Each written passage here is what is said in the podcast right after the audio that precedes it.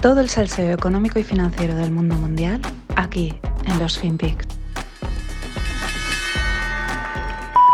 I think the one place where the greatest consternation would be caused in the short term for admission, having nothing to do with the merit and preparedness of the country to come in, would be to admit the Baltic states now in terms of NATO Russian, US Russian relations. And if there was ever anything that was going to tip the balance, were it to be tipped in terms of a vigorous and hostile reaction, I don't mean military, in Russia, it would be that. So the way I look at the calculus here.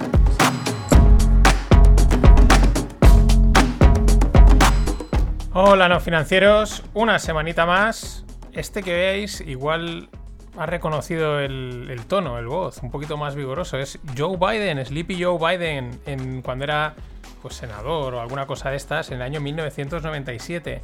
Y dice, dice una cosa muy interesante, lo que es la hemeroteca, pero sobre todo aquí más que hemeroteca, porque yo creo que la hemeroteca tiene sentido cuando han pasado poco tiempo, ¿no? Meses.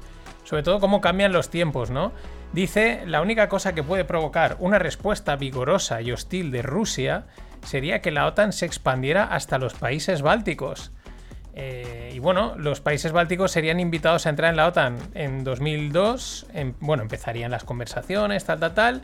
Y hasta el 2004 no, no, entrarían. Esto también por poner en contexto lo que en las últimas semanas he comentado, ¿no? Lo rápido que, no, no, pues para entrar en la Unión Europea, tal, sí, firma, aunque luego haya un proceso, ¿no? Que por lo menos tardaron dos años desde que empezaron conversaciones, tal y cual y cómo cambian los tiempos, ¿no? En aquel momento lo que era grave era. Eh, podía ser un escenario, ¿no? Y esto.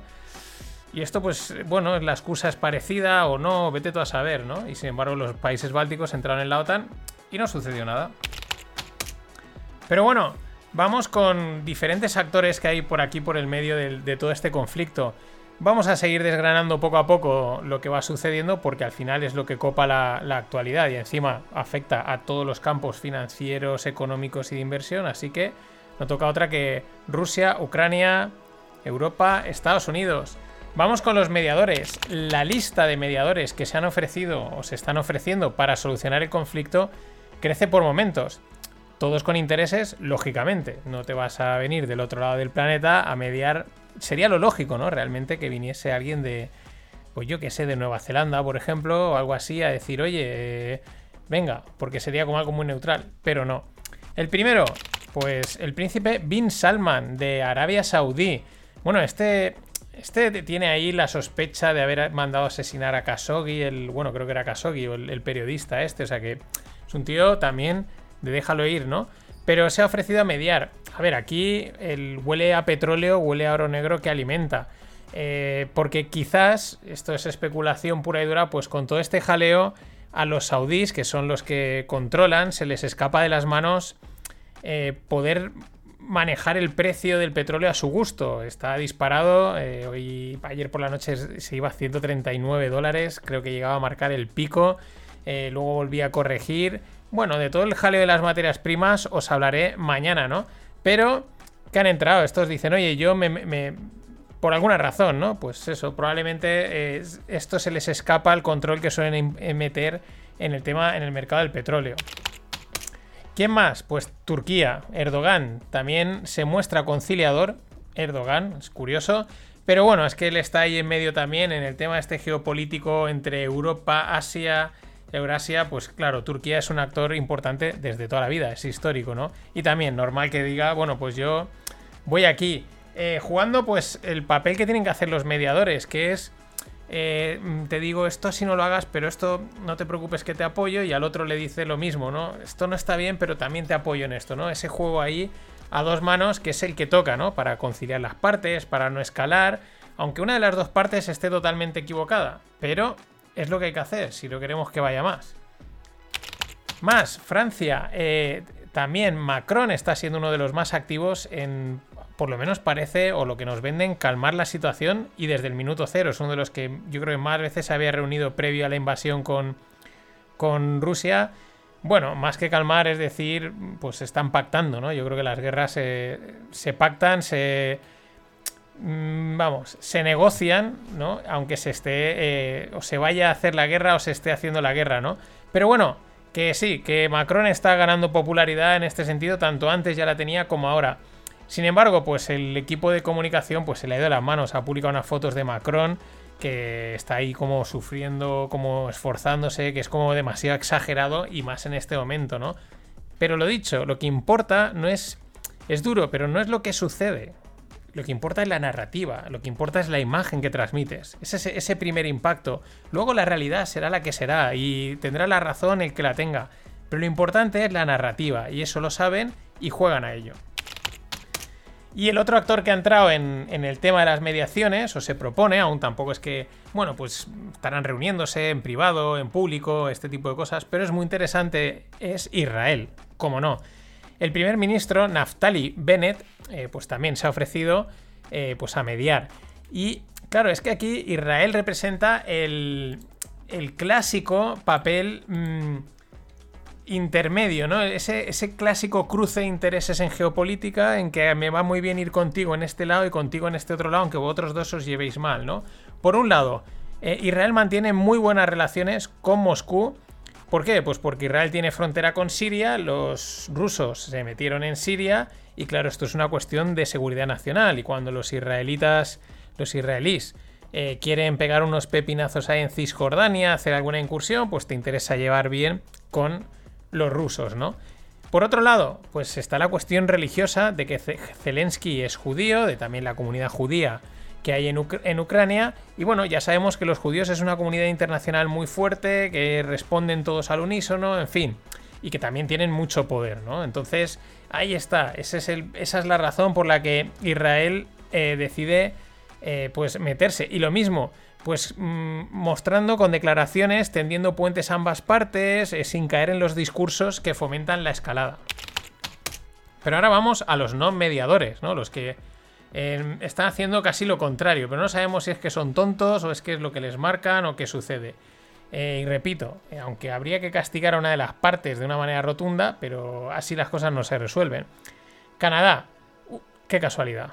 Qué casualidad, el gobierno del World Economic Forum y de Klaus Schwab, el, hijo de Fidel, Justin Trudeau. Bueno, eh, el, ministro, el ministro exterior canadiense dice que su objetivo es ahogar al régimen ruso. Así, literalmente, ¿no? Es que son unas declaraciones como muy pues agresivas. Una cosa es que lo quiera, esto lo de siempre. Tú puedes ser tu objetivo, pero no lo digas. Saldo por detrás, tal, disimula, no, queremos llegar a un acuerdo, tal, no os preocupéis, pero realmente estás poniendo las manos en el cuello, ¿vale? Pero no lo digas, ¿no? Que es también como una, unas declaraciones agresivas que es normal que los otros se reboten, ¿no? Luego tenemos a la Unión Europea, que no sabemos, no sabemos si es que no se entera, no se quiere enterar.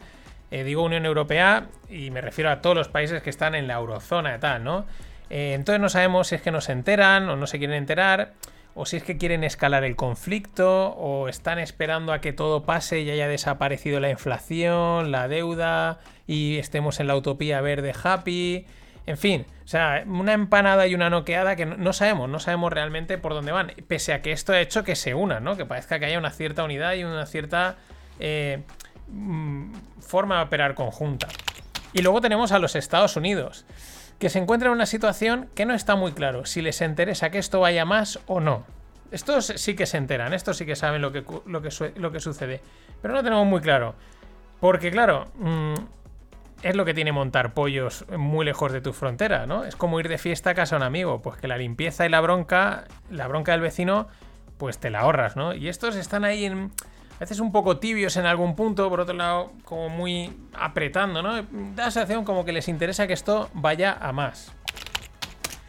Y luego están los protectores. Eh, Putin eh, no convocaba a, todos los oligarcas rusos desde el año 2000 y los ha convocado. Son 500 y suponen el 40% de la riqueza familiar nacional. Bueno, esta gente tiene una pasta enorme, ¿no?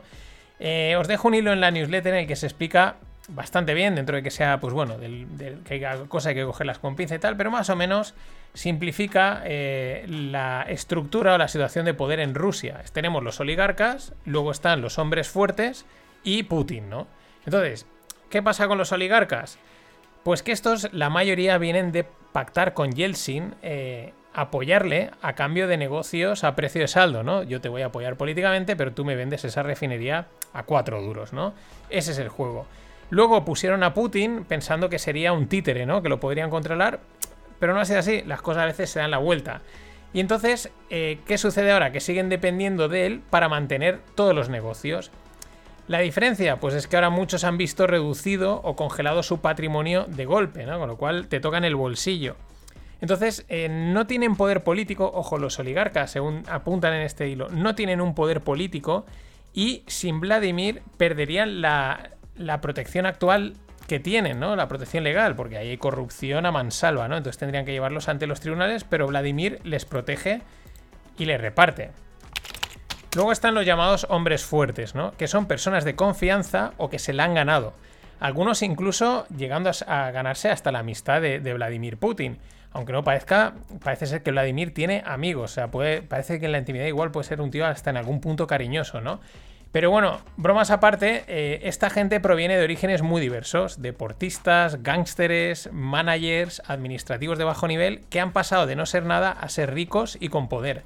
Claro, estos tampoco tienen ningún interés en quitar al que les ha puesto ahí. Es decir, lo que apuntan en este hilo es que esto de remover a Putin, de quitarle el poder, mm, tampoco es que sea tan fácil y tampoco es que los que lo pueden hacer estén interesados. Lo tendría que ser una rebelión del pueblo, eh, los militares, vamos, algo bastante complejo. Me quedo con el resumen del hilo, que me parece muy bueno. Dice, las sanciones reducen mucho el pastel, ¿no? Pero eh, aún así, este pastel económico es tan grande que aun lo poco que queda es muchísimo a repartir. Y solo hay un hombre que garantiza un buen reparto y un equilibrio, que es Vladimir. Y luego vamos por último con los paralelos, ¿no? Los paralelos que van por ahí, por en paralelo a todo esto, aunque ya alguno lo he mencionado, ¿no? Eh, y como se suele decir, quien no corre, vuela. El conflicto, pues es un movimiento tectónico en muchos ámbitos, y principalmente el energético. Ahora todos quieren ser lo más independientes posibles y no comprarle nada a Rusia. Y Estados Unidos pues ha empezado el tour en búsqueda de suministros a Arabia Saudí y Venezuela. Toma ya.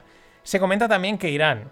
Yo me imagino ya llegando a Venezuela y diciéndole, hombre, mi amigo Nicolás, ¿qué tal? ¿Cuánto tiempo? Es que no me llamas, tal, ¿no? Como, es, joder, tal, de colegueo, ¿no?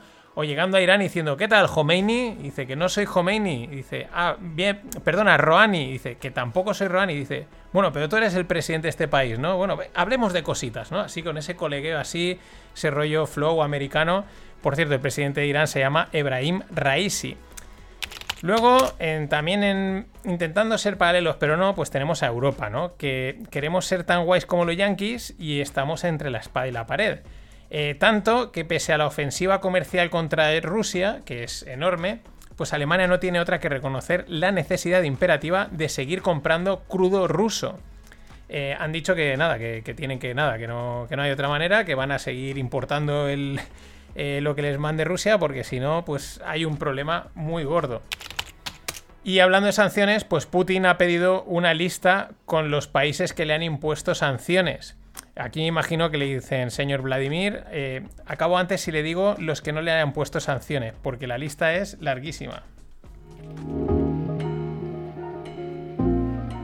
Y bueno, un saludo a Miguel Ángel Ramos, que como todos los meses, Caña y Gilda. Pero de aquí a dos semanas, mm, todas las aportaciones, todos los coffees van en petardos, que las fallas son la semana que viene. Vamos con lo, con lo otro.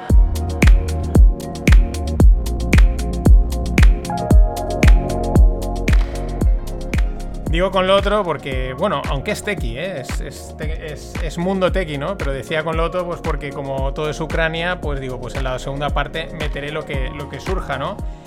Bueno, la mafia de PayPal, os dejo una infografía eh, muy interesante donde pues todos los fundadores de PayPal, de PayPal, todo lo que han generado y por eso le llaman muchas veces la mafia de PayPal, pero es que es espectacular, vale, uno de ellos es, es Elon Musk, con lo cual él solo ya se basta para ser una mafia, otro es Peter Thiel, él solo también se basta para ser una mafia, o sea, ellos dos ya solo podrían ser pues eh, un Capone y el otro es Vito Corleone, pero es que hay más por ahí, está también el fundador de, o sea, fundadores de LinkedIn, Pinterest, Uber, mm, ¿qué más tengo? Quora, Facebook, Evernote, OpenAI, YouTube, Square, Wish, Eventbrite, eh, Palantir, Lyft, Udemy, Airbnb, Solar City. Bueno, Solar City es la de este. Es decir, espectacular, ¿no? Y Boro más tuiteaba diciendo, imaginaros que a esta gente se le hubiese puesto, como hacen en el IBEX, una cláusula de no competencia y este tipo de historias tan anti libre economía, ¿no? Pues todo, todo el negocio que habrían dejado, habían dejado de generar. Y bueno, ha habido una noticia este fin de en el mundo cripto interesante, ¿no? Por las segundas derivadas.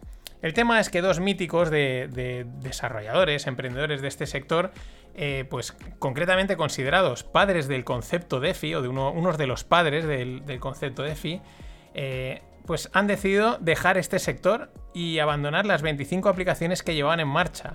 Nada más, André Cronje y Anton Nell eh, deciden pues dejar de contribuir al desarrollo del mundo DeFi cripto. Al parecer, eh, pues mm, decepcionados por el mal rollo, por insultos, por amenazas.